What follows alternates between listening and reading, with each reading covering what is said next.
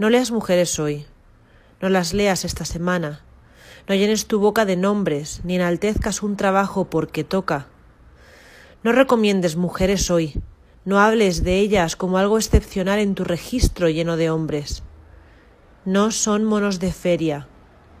No somos monos de feria. No me recomiendes hoy por ser mujer. No quiero llenar un espacio que se me ha arrebatado. No quiero que me regales un espacio que es mío. No hables de mí por ser mujer. Quiero que hables de mí porque te lleno, te vacío, te hago llorar, porque no te explicas lo que digo. No quiero sorprenderte hablando de otras cosas que no sean lo que juzgas por intimista. Quiero que hables de mi prosa, de mi poética, me analices en horizontal al resto de mis coetáneos, al resto de mis fuentes de las que he mamado para llegar aquí. No voy a ser hija de, hermana de, mujer de, voy a ser yo. Quiero que hables de mis letras como las letras de un artista sin clasificarme de mujer. Quiero que no importe mi coño nunca jamás. Quiero ser persona sin necesidad de hombre para triunfar. No recomiendes mujeres hoy si no lo haces el resto del año. No somos monos de feria, no somos dignas de admirar por algo circunstancial como un género, como un sexo. No ligues con nosotras, no creas que no sabemos de lucha. No me expliques aquello de lo que llevo escribiendo desde que tengo uso de corazón. No te impongas a mí, no te debo nada. No recomiendes mujeres porque esta es la semana o el mes de la mujer. Haz como nosotras, habla simplemente de literatura. Déjanos escribir, cede tu asiento a mujeres que el patriarcado le ha negado firmas, le ha negado conferencias. No queremos quitarte tus privilegios, queremos exactamente los mismos privilegios que tú tienes. Bienvenidos a la maldita semana del 8M, una semana en el que todos los medios se visten de lila y dicen ser lo que es obvio que no son, ya que tanto necesitan destacar. Nosotras te recomendaremos en este programa mujeres, como siempre lo hacemos, lo hemos hecho y lo vamos a seguir haciendo. Y debatiremos, como siempre surge, del desprecio de esa literatura llamada femenina. Soy Inés Alcolea, estaré hablando con María González y esto es Analfabestias.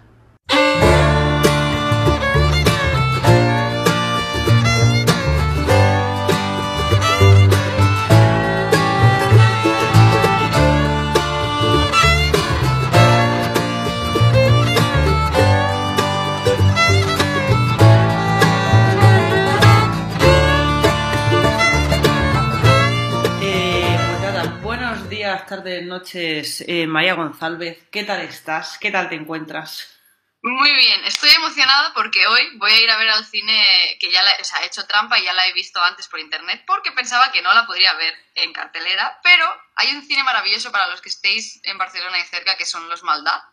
Mm, supongo que los cines en las galerías Maldá. Cuando vivías aquí, no sé si. y hacen siempre cine en versión original. Y hoy voy a ver la película Retrato de una mujer en llamas, que es una cosa, es una maravilla y hay que verla, hay que verla en el cine porque es preciosa. Y es uno de los temas que vamos a tratar hoy, aparte de, de, hablar de mujeres, que es de lo que siempre hablamos, pero hoy más, más aún. Más, más recomendaciones de libros. Hoy vamos a hacer... Claro, como se acerca el 8M, vamos a hacer un programa especial de lo que ya hablamos, pero más en profundidad. Pero más, más aún. Exacto. Me ha encantado que para empezar eh, hagas una como una promulgación a la piratería. Es una cosa. no, no, no, yo he dicho que voy al cine, por favor. Ir, sí, sí, sí, pero que ya lo has visto. Es como, vamos a hablar de literatura y de cultura. ¿Qué tal estás, María? Muy bien, recién vista una película descargada de internet. no, no, eh, para mi defensa tengo que decir que me ha gustado tanto que voy a ir al cine después de haberla visto ya y me la voy a comprar en Blu-ray porque es una cosa preciosa. O sea, mi película favorita del 2019, no, de, no sé, de la década o algo, pero para mí, que es mi opinión, que yo no soy crítica de cine ni mucho menos, pero bueno. De la vida. Y nada, ¿qué tal? ¿Y tú qué nos traes? Bueno, pues yo, yo traigo como una especie de batiburrillo de todas las cosas que hemos estado haciendo durante... todas las cosas de las que hemos estado hablando durante este tiempo, pero como para hacer un, un highlight, ¿no? De, en plan, pues mira... Eh, si, si esto realmente en lugar de un podcast fuese una página web, pues este, este, este artículo estaría lleno de enlaces a otros artículos que ya hemos escrito antes. Sí, sí, sí, como muy meta literario y meta artístico. Sí, pero igualmente traigo cosas nuevas para, para que no se nos juzgue de que siempre hablamos de las mismas cosas. Es lo que, lo que decíamos antes, es que me, me ha parecido maravilloso el, el, el tema este de que nosotros realmente siempre hablamos de lo mismo, solo que... Claro, es eh, que dice- que me dice Inés, ¿y no tienes, qué tienes para hablar de mujeres? Y digo, pero siempre hablamos de mujeres. Ya, Bueno. ya. Pero es, es lo que toca, María. Si no hablamos nosotras de mujeres, ¿quién, quién lo va a hacer? Además, es súper necesario hablar, hablar de mujeres. Yo, eh, bueno, por, Sí, sí, claro. por meter también como un poco una cuña, eh, ayer, que cuando se publique esto, pues será la semana pasada, estuve en Media Lab Prado, aquí en Madrid, porque presentamos un proyecto que hace Marina Mores, que se llama Nerfeadas, que habla sobre todo el machismo en videojuegos y tal. Es una serie que,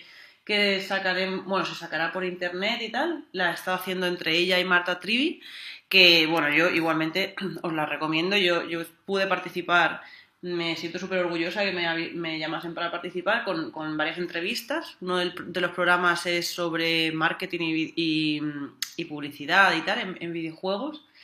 Y es decir, al final, entre, o sea, hay que hablar de cuál es nuestra situación, de además eso, si en cuestión cultural, bueno, y en cualquier cuestión de la vida, siempre todo está como muy dominado por los hombres, entonces ahora hay como una especie de ola, mm, que bueno, ahora hab- hablaremos que cuáles son las situaciones de esta ola y si se está surfeando bien o no, pero es súper importante hablar de mujeres escritoras, mujeres artistas, mujeres de cualquier ámbito. Sí, y no solo de la actualidad, sino también rescatar las mujeres que han sido como, que esa es como un poco mi especialidad, si puedo decirlo. Claro, hombre, Es un poco de lo que trata esta película también y, y lo que trata a veces el arte, ¿no? De rescatar mujeres que han sido artistas en épocas pasadas y en aquel momento pues no, no se les dio importancia o la historia se olvidó de ellas Y las rescatamos en el momento presente y entonces cobran una importancia actual y tienen una, un valor contemporáneo muy importante, ¿no? Totalmente, porque además, hombre, para empezar, no podemos hacer un programa sin nombrar a Emily Dickinson. ¡Ay, mi querida! La has nombrado tú, ¿eh? sí, sí, sí, hombre, porque es como nuestra, nuestra diosa aquí, es como Sí, sí, la, sí. La, la que nos Es bendice. como, mira, tenemos una, una santísima trinidad. Yo tengo a Ann Lister, a, a- a Emily Dickinson y ¿cuál sería la otra? Pues, mm, pues no sé. Pues la película sé. esta ahora ya me faltaba el otro pico. Exacto. Pero sí Ah, que es cierto que al final las mujeres siempre han estado escribiendo, pues porque, es decir, escribimos tanto hombres como mujeres y, y siempre han estado como en un segundo plano o no se han podido publicar o, o- o al final han terminado siendo estos anónimos García, ¿no? Que, de, de la vida. Y, y claro, las lecturas que ahora se les hacen a, a estos textos pues cobran un, un sentimiento distinto de a lo mejor el momento en el que se publicaba, porque eso me, me está pasando un poco también con, con Mary Shelley y Frankenstein, que, que es como, claro, en su momento pues era una obra muy importante, muy tal, pero durante toda la tradición literaria de esta obra siempre se ha visto pues como pues una obra de ciencia ficción, de un monstruo, de tal, de la creación, pero es ahora cuando se está investigando en el trasfondo de Mary Shelley y de cómo su vida su- y, y su situación, tanto familiar como sentimental, ha influido y se ha reflejado en esa obra, que, cosa que nunca se había analizado pues, No. hasta ahora que hemos dicho, bueno, aquí mi, mi coño, vamos a ver. Pero lo bueno es que ella en el momento ya lo publicó con su nombre y fue como bastante, muy, muy bien aceptada. Entonces ya es un gran logro para esa señora. Claro, tam- también es que su padre era un señor importante, entonces...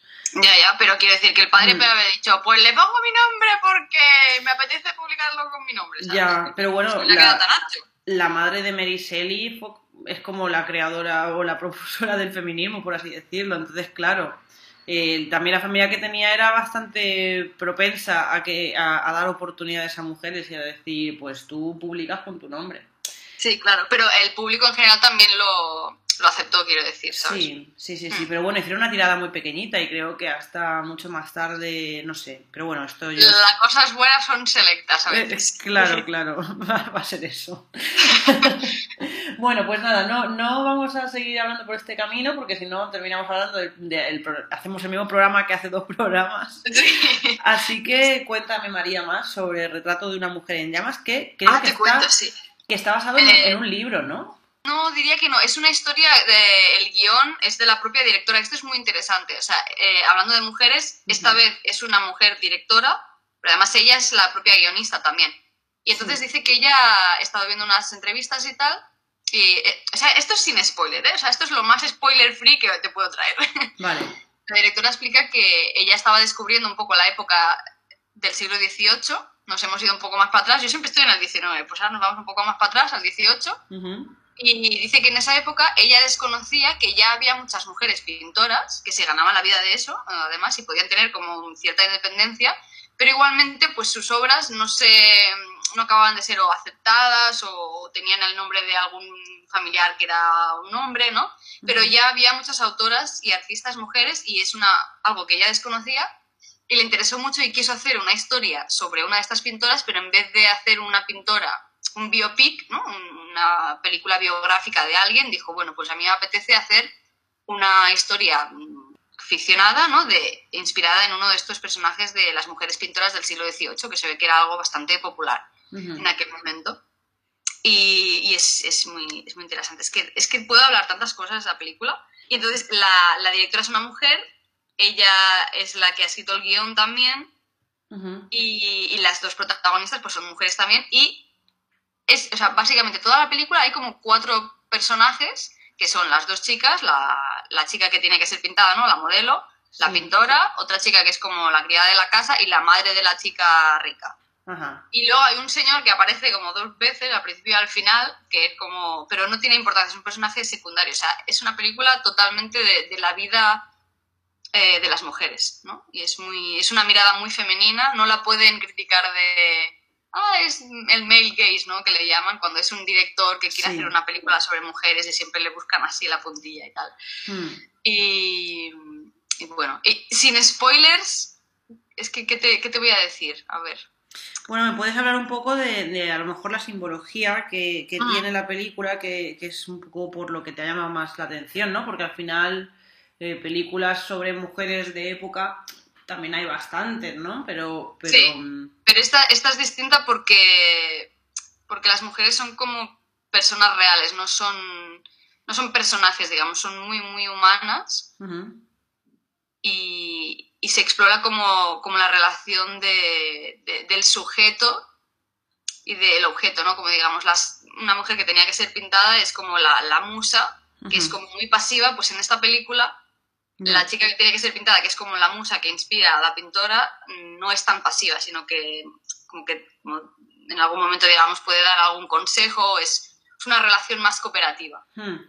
y no tan, no tan de sujeto pasivo, ¿sabes? Eso es muy interesante también. Claro, porque siempre, y esto lo creo que lo hablamos, no sé si lo llegamos a hablar eh, el programa pasado en el tema de los videojuegos, ¿no? Y es que muchas veces pasa que los personajes femeninos son como un add-on de la historia, ¿no? Es como una herramienta, ese personaje femenino es una ex- excusa para que el protagonista, por lo general masculino, eh, interaccione hacia ciertos aspectos, pues por ejemplo sea la persona que le ayuda, ¿no? Este, esta- este personaje femenino va a ser una ayuda, una, un útil para que la supervivencia del masculino protagonista o, incluso la excusa para enamorarse, ¿no? Es como el romanticismo siempre, siempre recae en, esa, ese personaje femenino y al final es un poco eh, pues repetir los mismos roles, ¿no? Y, y claro, el, el encontrar personajes femeninos potentes, con, con mucho trasfondo y, y muchas capas, es lo interesante en las historias. Que es que Sí, realmente. y yo creo que también lo que pasa, sobre todo en videojuegos y en, en películas, me parece que también pasa un poco, pero al final, que dicen, ah, vamos a hacer literatura. un personaje femenino, pero en vez de hacer de hacerlo de cero y crear un personaje nuevo y, y auténtico y que es, es un personaje que se distingue de los demás por algunas características interesantes y propias, pues cogen un modelo masculino y dicen, pero en mujer, ¿sabes? Como por ejemplo, ahora vamos a hacer James Bond mujer. Y dices, bueno, pero en, en vez de hacer lo mismo pero mujer, pues crea un personaje nuevo, femenino, que tenga ¿no? su propia historia, digamos, no solo como como si fuera un molde, pero en vez de ser mujer, pues era un hombre, ¿no? Como Claro. si- no sé, un poco Yo- que, que con falta de, de originalidad o de... Porque Sí. las historias de las mujeres han sido distintas, ¿no? Claro. Entonces, por eso me, me parece muy interesante esta peli porque es, es una historia como muy de mujeres. No puede hacerse la misma sinopsis, la misma trama con un hombre, porque en, en el caso de la película, la chica que va a ser pintada, la modelo, no quiere, no quiere casarse y por lo tanto no quiere que se pinte un cuadro de ella, porque el cuadro es como lo que, lo que va a hacer que se case, ¿no? Es un cuadro de boda. Entonces, cuando se vaya a pintar el cuadro, esta chica se va a casar. Ya. Entonces la madre contrata a una pintora chica y le dice que no es pintora, le dice, es su- tu dama de compañía. Entonces es una trama que no se puede hacer con un personaje masculino. O sea, no puede ser un rol masculino que sea sustituido por mujer porque sí, sino que es un personaje femenino que no Mm. puede ser de otra manera porque las, no había hombres de compañía, de señoritas. Claro. ¿Sabes qué quiero decir? Sí, sí, sí. Entonces, eh, tiene que ser una chica que sea dama de compañía y pintora en secreto. Claro. Entonces, por eso esta trama es muy femenina porque no puede darse de otra manera. es que No es una historia romántica que se pueda sustituir el personaje por otro cualquiera y ya está, ¿sabes? Es que es un error muy común el pensar que, que, bueno, que tú puedes sustituir un personaje femenino, o sea, masculino por uno femenino simplemente mm, porque sí y ya está. Cuando realmente, socioculturalmente, los hombres y las mujeres hemos vivido experiencias distintas, por lo tanto tenemos Claro. formas de ser, de actuar, de, de razonar distintas por todo ese background que tenemos. Yo creo que esto es un poco la clave de por qué vemos que no triunfan versiones femeninas de películas que tradicionalmente han sido masculinas, como por ejemplo... Claro, porque es como una falta de, de originalidad, ¿no? Es como, ah, bueno, voy a hacer esto, pero, pero cúrratelo un poco más, ¿no? ¿Sabes? No, y sobre todo porque no, no es real. Por ejemplo, Claro. eh, como tú has dicho, ¿no? James Bond. También habría ahí que hacer un inciso sobre hasta qué punto eh, el, rol... necesario. No, no, no, pero el rol masculino que representa James Bond es un, es un rol sano, porque también eh, movimientos como el feminismo luchan por esa por el que esa presión que se tiene sobre la masculinidad eh, para que no sea como en plan pues tú tienes que ser valiente, fuerte, no tener sentimientos, un cabronazo, vaya.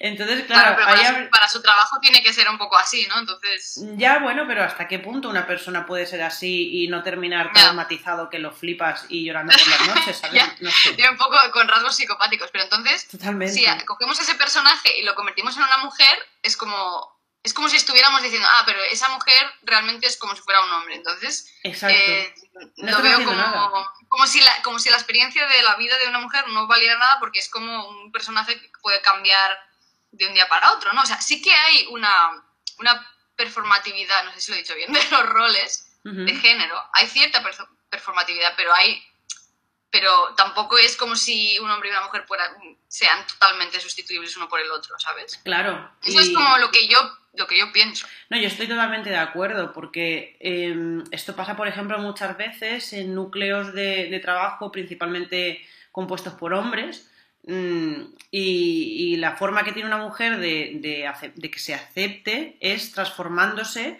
en un hombre. Es Ajá. decir, incluso en la forma de vestir y todo, claro.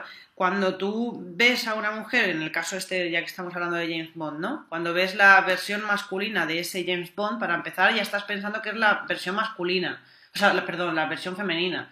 No estás Ajá. pensando que sea una mujer, que haya también Claro, llegado a es como la, la versión de, no es la original, no es ella, sino que es ella es la versión de tal. Y entonces es como si fuera algo secundario igualmente. Claro, ¿no? por Y ejemplo... quieren darle protagonismo a una mujer, pero que a lo mejor la intención es buena, yo no digo que no, pero la, la intención es buena, pero mm, la manera de hacerlo es como, lo quiero hacer, pero no me esfuerzo mucho, porque es la versión de tal. Claro. En vez de, de decir, oye, vamos a crear una historia de cero, que sea mm, de una mujer, pero con, su, con sus características mm, que sean creíbles. Claro, y- o sea, tú propias, puedes- ¿no? Tú puedes ser un, un super detective tal, matón a sueldo, etcétera, pero si vas a hacer que todas esas características sean las prototípicas de un hombre, pues estás creando eh, una versión masculinizada de un personaje femenino que pues no se lo cree nadie que a lo mejor como, pues como mucho deciden hacerla femme fatal y, y al final siempre termina siendo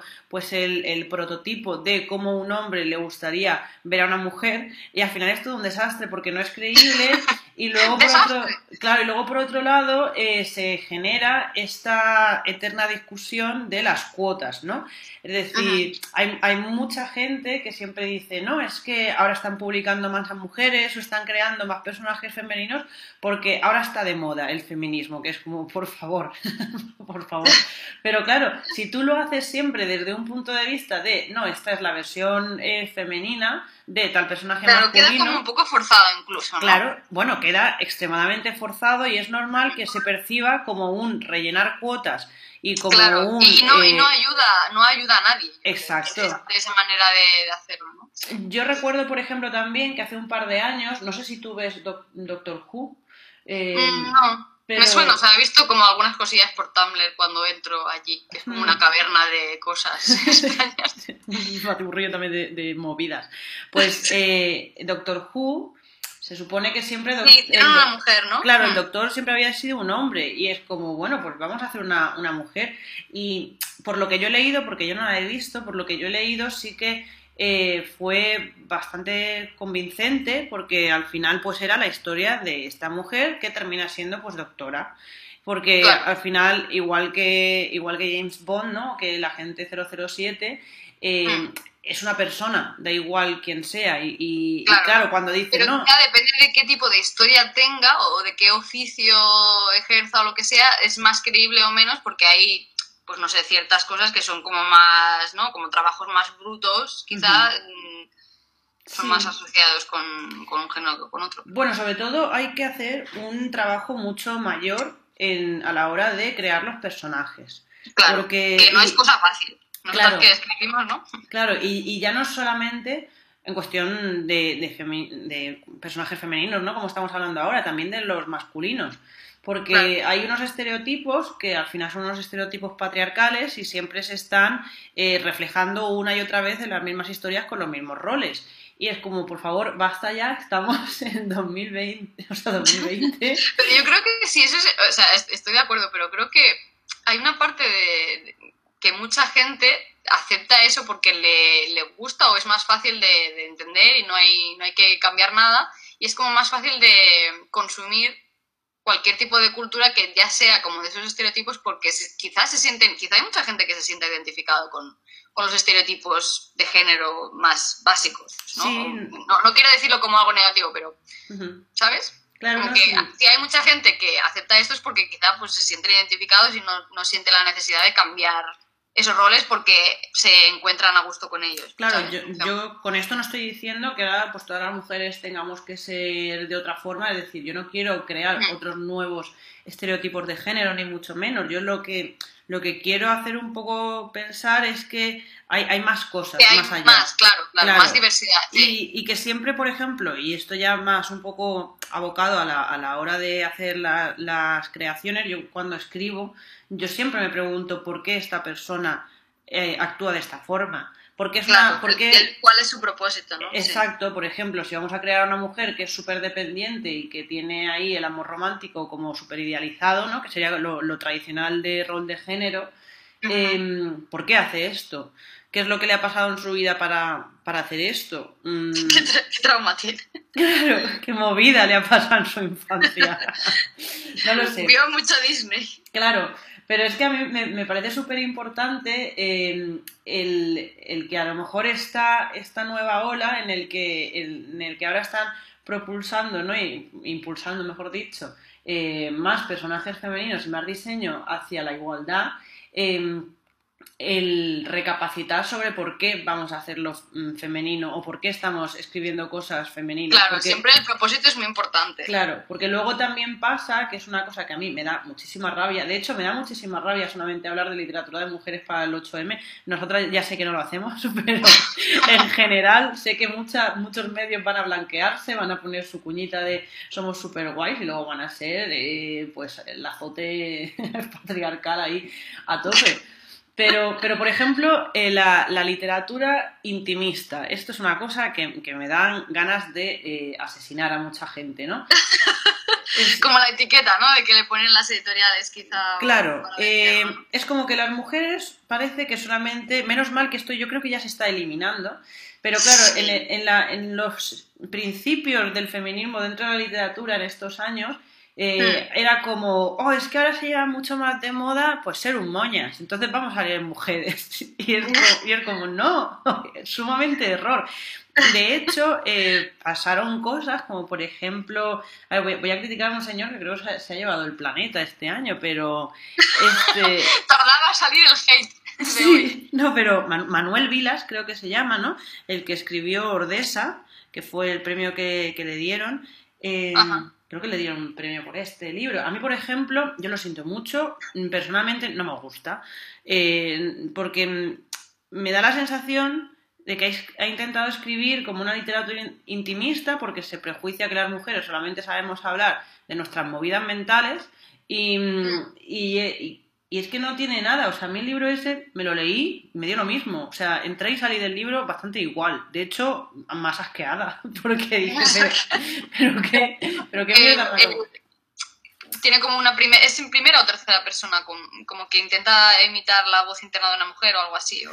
Bueno, intenta Sí, o sea, es primera persona, es como si fuese pues un libro sobre su vida, desgracias y traumas, pero, sí. pero claro, siempre se, se, se posiciona desde, desde, la típica posición masculina de yo soy un hombre fuerte y, y, claro, no sé, es como en ningún momento se rompe nada, la única forma a lo mejor que tiene de romperse es como tú aceptando que lo ha pasado mal, pero claro, como es un machote, pues tampoco, tampoco muy chico, ¿sabes?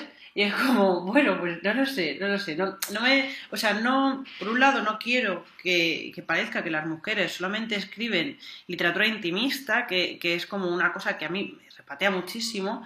Y luego, por otro lado, eh, el tema de que los de que hayan ciertos hombres que escriban sobre esto que parece más casi como una mofa pues me da me da mucha más rabia porque hay formas de hacerlo. Por ejemplo que es una de las cosas que yo quería que yo quería hablar. Eh, Luna Miguel que es una escritora jovencísima no sé si de hecho bueno, no sé muy bien de dónde es, pero ella estuvo invitada el año pasado eh, a, la, a ser editora invitada de, Caballo de Troya. Eh, entonces, en esta línea, que es una línea de, de, Penguin, diría yo, eh, bueno, ella editó varios títulos que todos tenían siempre como una, un trasfondo muy rompedor sobre, mmm, sobre temas femeninos que a fin de cuentas son temas pues existenciales de todo, o sea, no puedes reducir el que, el que, por ejemplo, descubras que te pareces a tus padres más de lo que quisieras y te encuentras con las mismas situaciones, por ejemplo, es un tema solamente femenino, o sea, es de los dos. Y mmm, escribió un libro, bueno, escribió ella, ¿no? escribió de hecho un libro Víctor Parcas, que lo editó ella, que se llama Game Boy. Y es un libro que habla sobre la, de hecho fue creo el primero que editaron, y habla sobre las nuevas masculinidades. Entonces me, me pareció súper interesante porque es un libro en el que habla de cómo, cómo Víctor Parcas, dentro de toda su masculinidad, se da cuenta que está haciendo cosas mal eh, y, y, no como que pide perdón, pero, pero sí eh, reconoce. Y eso me parece igualmente un, un paso muy valiente.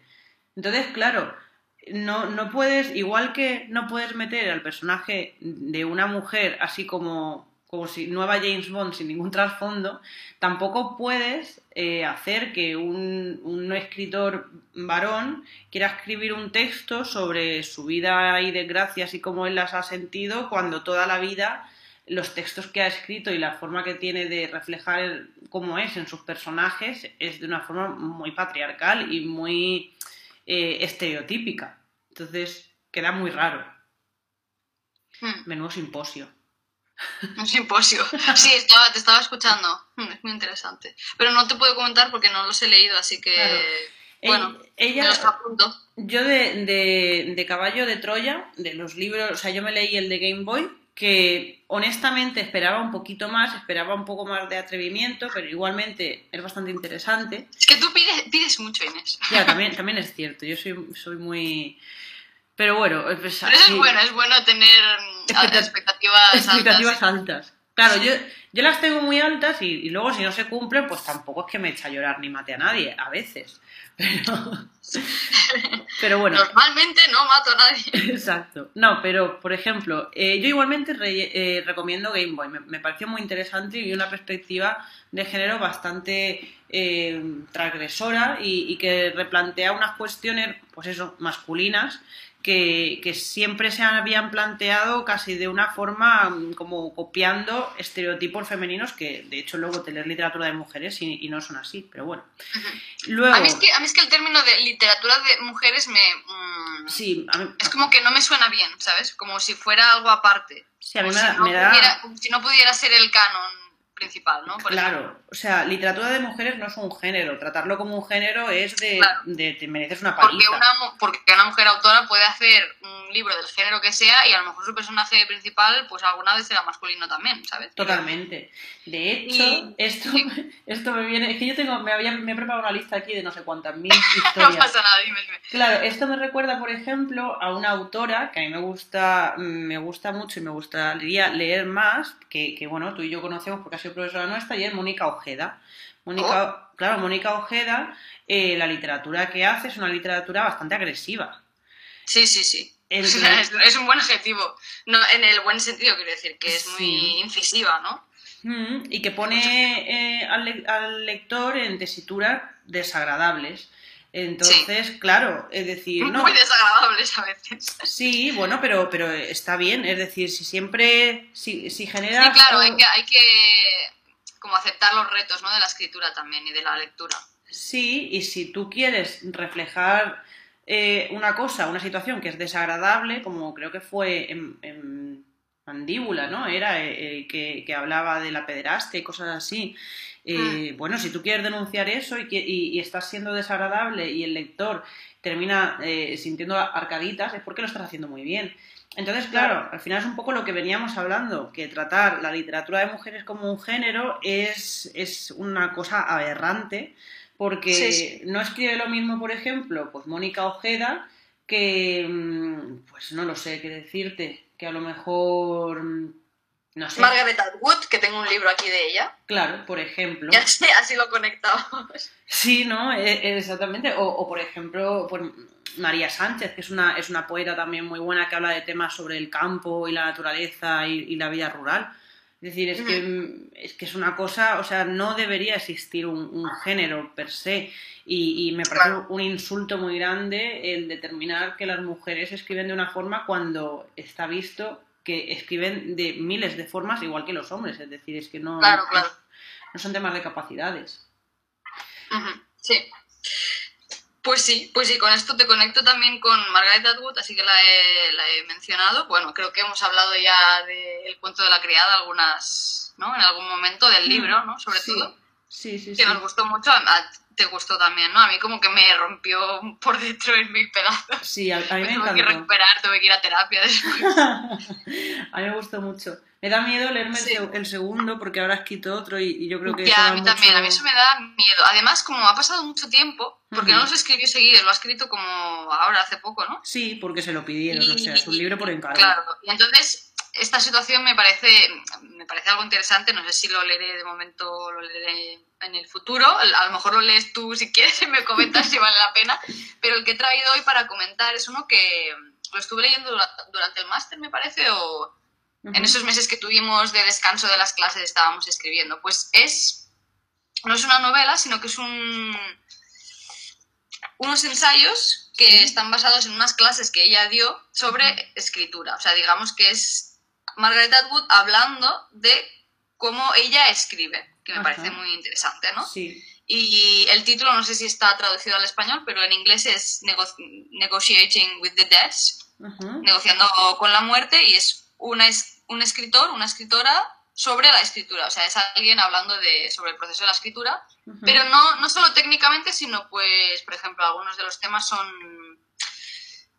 el recuerdo, ¿no? Como, como recordar el, el simple hecho de recordar, que esto también lo- se puede conectar con la película del retrato de la mujer en llamas, el recuerdo, o sea, una persona cuando está recordando algo ya está creando literatura de alguna manera, porque estás recreando algo que pasó, pero con otra manera, en otro momento, y entonces las sensaciones que tienes, el momento actual, va a influir mucho el, el- el recuerdo ese que tienes sobre una anécdota, una historia, y no Sí. es lo mismo que, que tú escribas la misma trama que tú te puedes pensar, la escribas hoy, que la escribas dentro de una semana, será otra cosa, ¿no? Y entonces, pues, pues habla, habla de, bueno, de varios temas y me parece un libro muy recomendable, aunque que es para leerlo no solo si alguien que quiera escribir, sino para cualquiera que esté interesado en, en profundizar un poco más en, en la literatura, ¿no? Desde otro punto de vista. Desde un punto un poco más como eh, meta, metaliterario, ¿no? Sí, sí, metaliterario. Tengo una Un pregunta. poco más académico quizá, pero muy, muy llevadero. Pero es un, es un ensayo, ¿no? No, no está novelado. Sí, es, un, es una recopilación de ensayos, pero ella los editó un poco para hacer Carlos. Eh, está, en castellano no sabes si está, ¿no?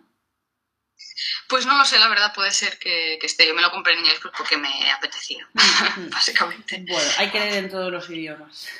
Claro. Y, y sobre todo cuando un, le- un lector puede leer un libro en su idioma original, yo siempre lo. Yo soy Sí. muy de leer en, en original. Y luego tengo Fan Home, que aquí me fui un poco de mi tradición de leer en. Mi madre ha estornudado de fondo, no sé si se ha escuchado. Madre mía. Eh. ¿Qué estaba diciendo yo? Es que ahora me ha cortado el flow. Una Fan home. familia tragicómica, Fan Home, de Alison Bechdel, que si hablamos de ella fue muy por encima y hace muchos programas y a lo mejor era la temporada pasada, o sea que no Sí. pasa nada por hablar de ella otra vez. No, no, no. Sí, además, re- recuerda María, nosotros hablamos siempre de los mismos temas, solo que adaptándolos a un... Claro, claro. Y además Alison Bechdel me parece una autora perfecta para, para este momento porque ella, digamos que creó un poco esta idea del Bechdel test, que muchos de nuestros eh, bots queridos sabrán de lo que estamos hablando. Ujú. Pero para los que no lo sepan, pues es, un, es como hacer tres preguntas, por ejemplo, en un libro o en una serie o en una película, en cualquier así pecie- eh, pieza de, de cultura. Esto es como un poco un anglicismo raro que tengo yo. Sí, bueno, o sea, sería más bien obra, ¿no? Sí, como obra, pues eso, Ujú. que, que yo ya no sé ni qué idioma hablo. Pues una obra, ya sea un libro, una serie, una película, pues hacer tres preguntas que son, a ver si lo digo bien, ¿hay alguna mujer en, en esa obra? Sí. Hay, creo que si hay más de una, si hablan entre ellas Sí, y si de lo que hablan es algo que no sea de un nombre. de un hombre. Y estas tres preguntas tan sencillas es muy curioso porque se ha hecho esta, este Bechdel test con la mayoría de las películas de Hollywood, por ejemplo, o la mayoría de los libros publicados. Creo que lo vi con, con el tema de las películas. Y la mayoría no cumplían estas tres, que es una cosa como muy sencilla y muy básica, muy tonta. O sea, que las mujeres en, en, en nuestra vida diaria hablamos de mil cosas. De, Claro. de- de todo, de nosotras mismas, de nuestro trabajo, de lo que sea, ¿no?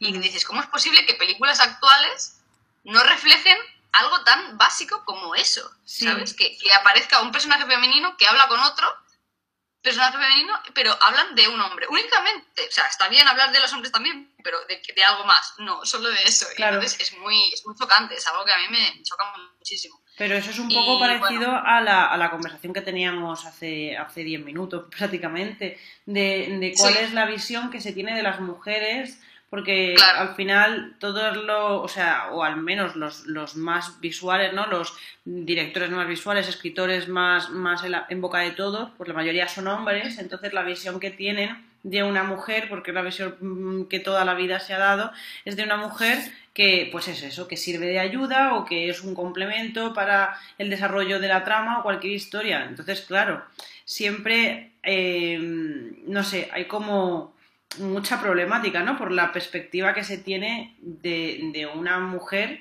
a los ojos de un hombre. Y esto pasa en, cual- Sí. en cualquier tipo de temas, porque, por ejemplo, Sí, sí. sí. eh, yo me ha sorprendido que hay muchas hay muchas series actuales que, que apenas salen mujeres y es como jope otra vez estamos volviendo a, a esto Por eso tienes que ver Gentleman Jack, Inés. ya, ya lo sé, ya lo sé. Recordatorio semanal. recordatorio semanal sí su, su recordatorio semanal de que tiene que ver Gentleman Jack no pero Yes. Pero es verdad, o sea, a mí me, me, sorprende que otra vez haya vuelto a no crear personajes femeninos potentes o, o, o, en un primer plano, porque me parece vital. Claro, esto a ojos, pues a lo mejor de, de, un chico, pues puede pasar más desapercibido, pero, pero a ojos míos, por ejemplo, que me gusta eh, sentirme identificada con personajes o me gusta Sí, jugar llevando, eh, pues eso, mm, mujeres.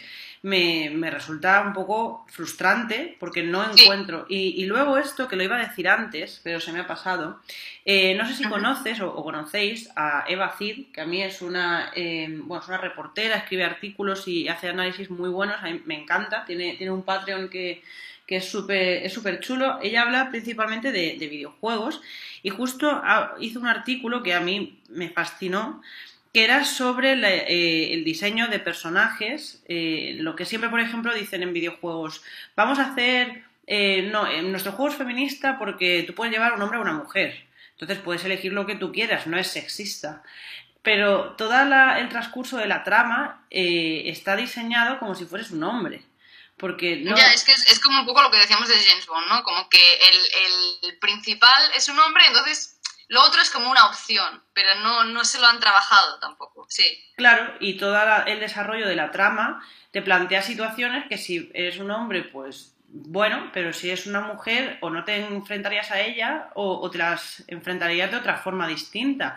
Por ejemplo, sí, esto, sí. ella, pone, ella pone el ejemplo de, de Fallout, creo que 5 o algo así, o, o, o Fallout 4 creo que era, eh, en el que Tú puedes elegir si eres un hombre o una mujer, pero claro, si eres un hombre, pues es un mundo como el de siempre, en el que tú tienes que luchar con tus cosas, hacer tus movidas y ir a buscar eh, pues el objetivo final, ¿no? Sin embargo, si eres una mujer, eh, claro, eres una mujer de los años 80, lo cual significa que estás totalmente dominada por las tareas del hogar y por respetar y a, alabar a tu marido, y te plantean un mundo en el que tienes que superar todo eso para eh, pues poder sobrevivir cuando nunca lo has hecho por tu cuenta porque socialmente no estaba bien aceptado. Entonces es como que sin, sin quererlo, porque yo creo que esto en ningún momento se, se planteó que pudiese ser así, eh, pues estar en una especie de juego en el que la mujer tiene que empoderarse para salir para adelante. Entonces, claro, esto pasa porque no se plantea hasta qué punto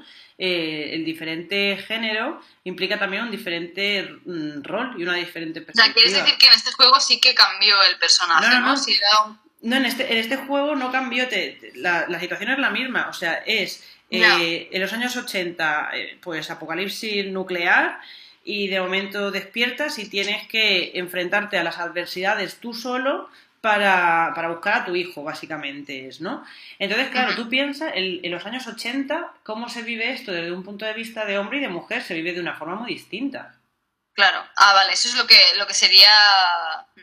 Claro, eh, es decir, deberían haberlo adaptado para que, por ejemplo, pues la mujer eh, tuviese a lo mejor más, más problemas eh, ella misma aceptando que tiene que hacer esto por su cuenta y sola. Ah, porque... o sea, eso habría sido el caso ideal, digamos, ¿no? Que, que si lo hubieran adaptado, ¿no? Claro, porque ¿cómo vale, te imaginas vale. tú que una mujer de los años 80 dicen, pues ponte a pegar tiros y a matar a eh, señores? pues... Ya. Pues a lo mejor tiene un proceso de adaptación o algo. claro, claro, no... no...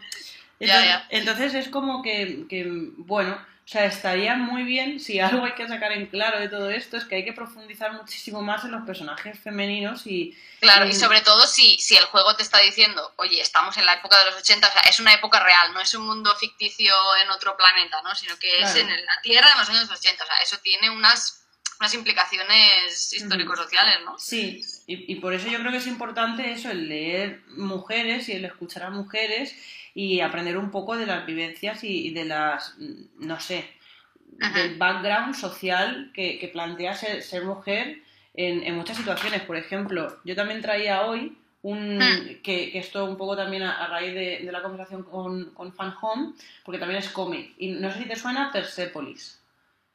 Me suena muchísimo. Pues Persepolis. Quizá ya me lo comentaste. No lo sé, a lo mejor a ti sí, pero yo creo que nunca lo he comentado en, en no lo sé si lo he comentado aquí. No, no digo en el podcast, en el podcast sino en otro momento, pero dime, a ver, Perse cuéntanos. Pues Persepolis es, es un cómic de una chica iraní, que no sé si lo voy a pronunciar bien, pero se escribe Marjan eh, Strapi, o Satrapi, perdón, Eh, pues ella es eh, pues una mujer iraní, que todo el cómic es de una niña iraní que eh, se plantea cuestiones de por qué tiene que ser así o por qué no tiene libertad ante sus actos.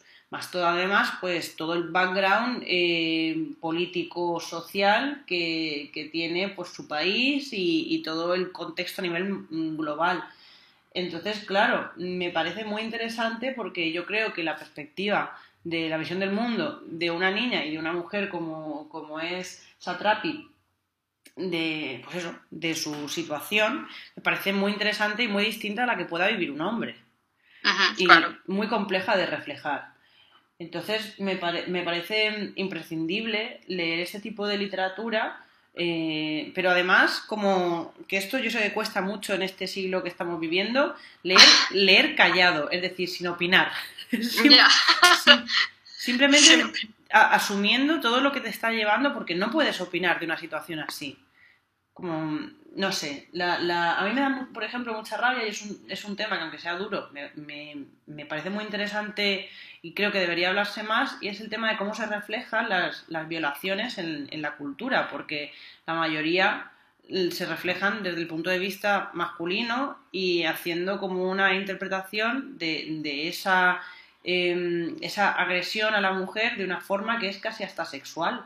Em, entonces, claro, hay ciertos temas que, yo creo que, no podrían, es decir, me, parecen súper em, bruscos el que se lleven a cabo por un hombre por el mero hecho de que no va a saber reflejar exactamente cuáles son las dudas o cuáles son los traumas o cuáles son las situaciones eh, a las que tú te tienes que enfrentar. O sea, el de la violación, como digo, me parece una cosa extrema, pero el de, por ejemplo, ser una mujer iraní o una niña iraní, me parece mm, pues un tema también bastante complejo eh, de representar si no has vivido ese tipo de situación. Claro. Mm. Y, sí, en, casos de estos como más extremos o no, de, situaciones de personas que viven en una, en una situación como de opresión máxima, pues sí que es más. En la película del retrato de una mujer en llamas, yo, yo soy como una espiral, ¿sabes? Yo siempre vuelvo al mismo tema. Em, sale un tema, no, porque me ha recordado con esto de la violación, no es de violación, sino que es de, no sé si es spoiler esto, pero bueno, no pasa nada, porque mm, no te voy a, no, no es la trama principal sale un poco, se trata el tema del aborto, que es una cosa muy femenina, o sea, eso sí que es totalmente femenino, porque un hombre mm, jamás puede adoptar, adoptar, perdón, abortar. abortar. Entonces, es un tema de mujeres y siempre se ha hecho en la historia cuando no se podía hacer, la ciencia no estaba avanzada, pues se hacían unas cosas un poco extrañas, ¿no? Y eso muchas veces pues se refleja en, historias de mujeres de época, se refleja y eran mujeres que lo hacían también, ¿no? Como curanderas o lo que fuera. Entonces es una, es una experiencia muy femenina que se llevaba a cabo, la vivía una mujer y otra mujer la ayudaba, ¿no? Entonces un poco, esta película trata mucho de, de no solo la mujer como individuo, sino las relaciones, las distintas relaciones de diferentes mujeres entre ellas y cómo se ayudan y cómo pueden cooperar, ¿no? Y es muy, me parece muy interesante también cómo se trata el, tema. Claro, bueno, yo por un lado quiero hacer un disclaimer y es que no sé hasta qué punto los hombres no pueden abortar porque, porque existe la, transexualidad. Entonces ahí habría una historia, ¿no?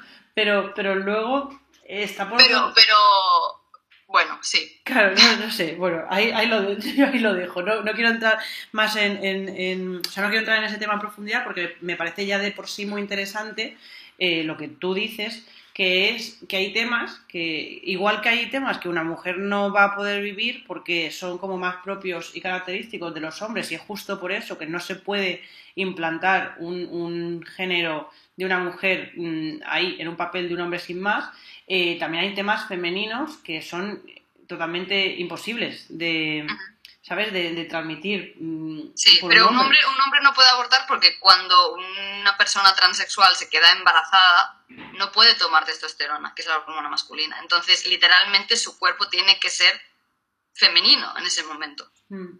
La verdad es que no sé muy bien cómo, funciona esto. Bueno, yo, yo, lo he visto en algún documental y tal, y no, o sea, si un hombre trans está hormonando con testosterona, lo tiene que dejar si se quiere quedar embarazado, si puede y quiere. Ah. Porque las hormonas masculinas no van a hacer, no, no podrá quedarse embarazado si tiene testosterona. Hombre, no, todos se, se, medican y se hormonan, creo. sí, pero quiero decir, si mm. un hombre trans está hormonando con testosterona, tiene que dejarla para Sí. que el embarazo vaya bien. Ya, Y eso ya, es lo que dicen los médicos, o sea, no, no yo, los, los médicos. Ya, ya, no sé, yo, yo lo que te digo, o sea, total desconocimiento en, en ese aspecto. Pero, pero sí, o sea, mm, eh, el tema, por ejemplo, del, del aborto eh, es otro tema más que, que me parece muy importante que se vea siempre de que el hombre dé un paso atrás y, y deje que la mujer pueda expresarse en todo esto, que, que es, por ejemplo, algo que me, me parece, me parece de locos, el que en muchos países siga siendo ilegal abortar y todo esto lo decidan, pues señores. Mm, es una cosa bastante, bastante tremenda. Y, a- y, por ejemplo, y de esto sí que he hablado en otras ocasiones, la, la editorial Tránsito, a mí me, me- me parece una editorial con una línea que tiene también como temas que son muy viscerales, femeninos, y, y que están relatados de una forma muy interesante y también mm, para leer desde el silencio de mm, reflexionar sobre lo que te están contando. Me encanta la frase de leer desde el silencio. No solo físico, sino como mental, en plan, no puedes opinar sobre esto. Sí, claro, o sea, mm, es que hay temas que me, me parecen inopinables, ¿no? Estamos viviendo en una, en una sociedad en la que, eh, mm, gracias o no a, a redes sociales como Twitter, parece que todo el mundo pueda opinar o que las opiniones... Bueno, sean- yo creo que tenemos que opinar, que se puede opinar de todo, pero desde el respeto, ¿no? Quiero decir, al menos desde el intento de conocimiento, si se hace, ¿no? Pero yo no sé hasta qué punto podría yo opinar de algo que no sé, ¿sabes? A mí me choca No, mucho... ya, ya, si no sabes, ¿no? Pero bueno, Ya, ya, pero hay mucha gente que sí lo hace. Es decir, en el momento en el que tú te, te dices que puedo opinar de todo, puedes a lo mejor estar opinando eh, sobre, pues yo qué sé. Eh, Pero, por ejemplo, nosotras, yo al menos hablo de libros y nunca he publicado un libro. Y a, a lo mejor parece que a veces hablo como si supiera cómo va eso, y no tengo ni idea realmente, pero me gusta hablar de... Ya, pero sí que, sí que lees mucho, lo, lo ha- ha- has leído cosas o has estudiado cosas desde la reflexividad, por así decirlo, y Ajá. luego, que esto es una cosa que, que yo creo mucho, el hecho de no haber publicado a día de hoy es que es una cosa bastante compleja y el publicar o no no hace al escritor, por así decirlo. Claro, pero eh, por eso mismo, yo también lo, lo pienso, pero por eso mismo, aunque no sea escritora publicada, yo creo que tengo mm, derecho de opinar de, ¿no? de lo que Claro, quiera. pero sí, sí, sí, pero yo a lo que me refiero más bien es, por ejemplo, si estás hablando Con sobre- temas peleagudos. Sí, bueno, peliagudos, o, o directamente que no tengo ni, ni zorra, ¿sabes? Por ejemplo, No, ya, es que si no tienes ni zorra, ¿para qué vas a hablar, no? Pero, ya, ya. pero, buah, ¿tú, tú te has metido en Twitter últimamente, María. No, sí, yo me meto, mira, me meto en Twitter y tal como entro salgo y, y me voy, y ya está. y te, y te vas con, con- los ojos como platos. No, pero, Yo, pero- yo uso Twitter, eh, uso Twitter para el hashtag de Unlisted Codebreaker, como estoy en el, en el, con el proceso este de la transcripción que sabes tú, eh, pues la gente que está transcribiendo los diarios de Unlisted lo pu- publican como sus dudas o lo que han encontrado y, es súper curioso y es muy interesante y además pues estoy centrada en eso y es Mm. para lo único que uso Twitter últimamente porque los politiqueos es como, mira, no, Ya, no bueno, puedo no hace, no hace falta políticos. Se, se, se opina sobre muchas cosas y, No, y ya, ya. muchas veces Pero sí. todo, todo es político de alguna manera. Hombre, sí, todo es política.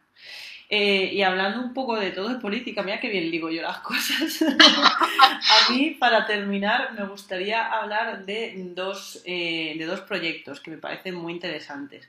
Por un lado, eh, me gustaría hablar de la librería de mujeres, que es una librería que hay aquí en Madrid, creo que hay dos, pero en Barcelona yo también descubrí, en el barrio en el que vivía antes, una, una librería que era feminista. Entonces, eh, eh, el proyecto que tienen muchas de estas librerías, en especial, pues voy a hablar de la de librería de mujeres, que es la que conozco, es eh, pues un, un- una librería en la que todo lo que tienen son autoras, las recomendaciones que te hacen pues son todo de, de mujeres y de textos eh, escritos por mujeres o de, reflexión femenina pues interesantes y hacen también muchos talleres, muchos eventos, presentaciones, etcétera, todo siempre desde el movimiento político de eh, pues un poco impulsar a las mujeres tanto calladas como menos calladas, ¿no? Porque al final es lo que hablábamos, hay mucha literatura, hay muchos proyectos hechos por mujeres que no, no tienen la misma voz porque no tienen los mismos contactos ni, ni sus tentáculos llegan a, a tantas esferas, ¿no? Como, porque también eh, hace relativamente poco que han tenido la oportunidad de poder abrir la boca o, o escribir una frase que se pueda publicar. Y, luego también de otro proyecto que me parece también súper chulo y es del que tiene Israel, que es el editor de la editorial Cerbero. Eh, la editorial Cerbero es una editorial que pues básicamente publica eh, textos de, género, de ciencia ficción. Ahora, de hecho, el 15, sí, el 13, del 13 al 15 de marzo están aquí en Madrid haciendo una presentación de varios proyectos, entre ellos una, una antología de realismo mágico que eh, he de decir que tengo yo ahí un cuentecito publicado. y, Autobombo. Muy bien, muy bien. Exacto. Y es que ya se me olvidó la otra vez, pero me da mucha vergüenza, pero bueno, hay que decir estas cosas. Eh, hay, que, hay, que, celebrar los éxitos. Y bueno, a mí el proyecto de Israel me parece muy interesante porque él siempre intenta darle más voz a, las mujeres. Un poco en lo que siempre se habla, ¿no? De la, discriminación positiva, por así decirlo. Porque es como que, en resumen, hablando con él, me, me, comentó una cosa que me pareció muy interesante y es que cuando sale una antología, por ejemplo, escrita solo por hombres, nadie dice nada, le parece normal. Sin embargo, si claro, no dicen antología de hombres, no dicen eso. No, ni tampoco se alarman de que solamente hayan hombres. es algo que se pasa desapercibido porque está extremadamente... es la normalidad, sí. Eso es lo que la meta con las mujeres, ¿no? Que haya una compilación de historias de mujeres y que no, que no se diga especialmente, eso es solo de mujeres, ¿no? Claro, claro. O, solamente, ¿sabes? Que sí. Es decir, entonces, claro, él intenta destacar los textos femeninos sobre los masculinos porque al final todos tienen mucha calidad, que es una cosa que siempre se olvida, ¿no? Cuando se habla muchas veces como de cuotas, por así decirlo, se, se te olvidas de que igualmente esa persona es válida para estar ahí. Eh, entonces, claro, él intenta hacer una, discriminación positiva hacia los femeninos, siempre dentro de la calidad que hay también dentro de los textos femeninos y además con, obras de género que por lo general siempre parece que cuesta muchísimo más encontrar autoras hablando, pues eso, de, realismo mágico, de ciencia ficción, de tal, cuando realmente hay muchísimas, muchísimas mujeres eh, que escriben, que escriben género, que escriben pues, ciencia ficción y tal. Entonces me parece muy, muy interesante. Igualmente, como tampoco tengo mucha más información de cuándo se, se publica y cuándo hacen los, los em, las charlas estas, los talleres en Madrid, em, pues también se puede, lo pueden seguir en, Twitter, que es arroba edcerbero. Y, y, bueno, ahí ponen como toda la información. Pero me parece muy interesante la, la línea editorial. Al final, después de todas las líneas editoriales, siempre hay un pues eso, una política que, diga, que diga por qué quiero hacer esto así. Y, esta me parece muy interesante. Y ya termino, que es que me, acaba de venir justo ahora, es que la semana pasada fui a una a un evento de poesía, que claro, yo no he hablado de poesía casi en este, en este para el siguiente. episodio, pero igualmente hay una, hay una editorial que creo que se llama eh, Liberoamérica, exacto, es una editorial que lleva una chica que se llama Inés también, y, y, en la línea editorial que tiene detrás es un poco romper con lo, con lo establecido en cuestión de eh, pues pensamiento, formas de hablar, eh, estructura un poco social, ¿no? Y al final romper con lo establecido también es plantearse las reglas del juego que en la sociedad en la que vivimos pues son reglas pues de un patriarcado bastante bastante latente. Entonces me, me, parece muy interesante que a través de textos mm, poéticos que al final son extremadamente filosóficos se, pues, mm, se reflexione sobre cuáles son las reglas del juego contemporáneo y si se quiere seguir jugando así o no. Me parece muy interesante. Muy bien, me parece estupendo para terminar. sí, sí. Pues nada, pues... pues... muy bien, espero que hayan disfrutado de este, de este programa de hoy, especial, que, que no, no, es especial porque realmente todos son especiales, vamos a decirlo así. Queremos a todos nuestros hijos. sí, sí, sí. Ah, bueno, yo de todas formas es que no sé... Bueno, no, yo, yo creo que ya está. Es que llevamos cincuenta y pico minutazos, eh, María. Sí, sí, no, mis padres están comiendo ya, me ha venido a buscar mi madre. Eso lo puedes poner en las tomas falsas al final. si, llegan hasta aquí, si llegan hasta aquí descubrirán... Bueno, pues eh, voy hacer un simposio con disclaimer, que será un spoiler, pero de la película, ¿sabes? Porque es que me gusta mucho. Sí. A ver... Y, como, ¿sabes que me, me, dijiste no que si quería hacer alguno yo sola y tal? Hmm nos debes ese programa eh, íntimo only Pero tú le pones en plan spoiler y como ya no está en cartelera, pues ya es como que la gente ya la tiene que haber visto, ¿sabes? Y ya está. Claro. ¿Cuánto, tiempo pasa hasta que se pueda decir spoilers de...? Ya, claro, eso podría ser un tema de, para debate también. Igualmente en España sale a la venta en DVD el, mes que viene, o sea, ya, Ah. ya mismo. Así que yo creo que es justo. Sí, y, y si no, viva la piratería, ¿no? Como hemos empezado. claro. En fin, pues nada, muchísimas gracias por estar ahí. Eh, ya sabéis que podéis dejarnos en comentarios mm, pues dudas que tengáis, sugerencias, etcétera. Hubo un comentario que de hecho me gustaría resaltar de la semana pasada, que, bueno, del último, del de videojuegos, que me encantó, que como sé que tú no ves los programas, te lo digo, mira, te lo voy a leer. Sí. Vale. Eh, dice, tal que así, de un tal anónimo. Ole, gracias por el episodio, lo escucho mañana yendo al puto trabajo. Es que me encantó. me encantó. Maravilloso. Me pareció como muy... Esto sí que es intimista. Y no... Es muy natural y muy- me encanta. Sí, sí, sí. Así que nada, eh, muchísimas gracias por estar ahí y nos vemos dentro de dos semanas. Hasta la próxima.